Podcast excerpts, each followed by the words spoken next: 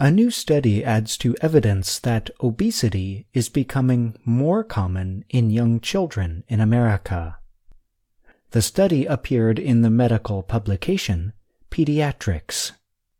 The findings are similar to other national data, which suggests around 2.5% of all preschool aged children were severely obese during the same period.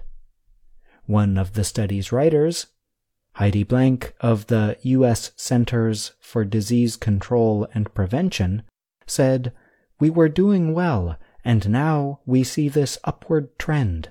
We are dismayed at seeing these findings. Dismayed is a term that means very worried or disappointed.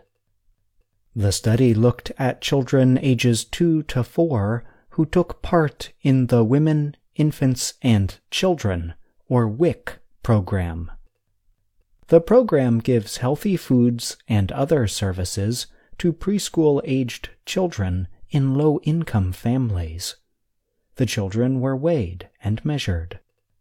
The researchers found that 2.1% of kids in the program were severely obese in 2010.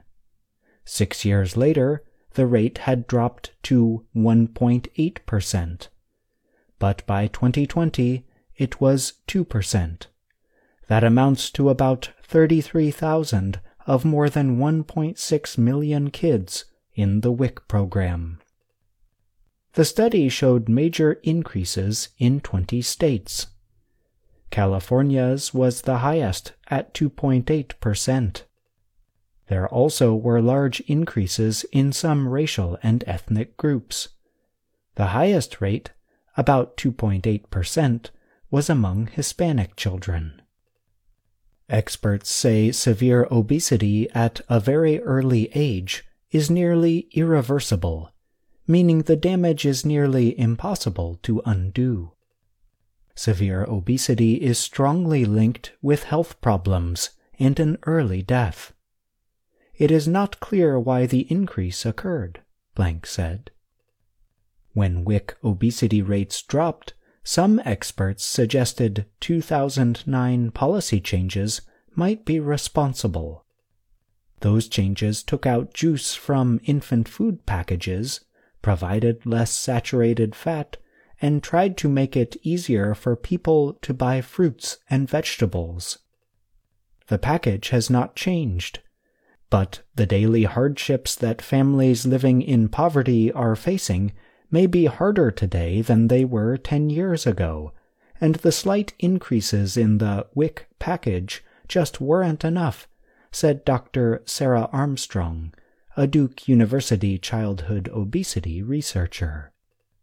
The researchers faced difficulties. The number of kids in WIC declined in the past 10 years. And the study included 2020 the year the COVID 19 pandemic hit. At the time, fewer parents brought their children in to see doctors. That reduced the amount of complete information available. Despite its limitations, it was a very well done study, said Deanna Hoelscher, a childhood obesity researcher at the UT Health Houston School of Public Health.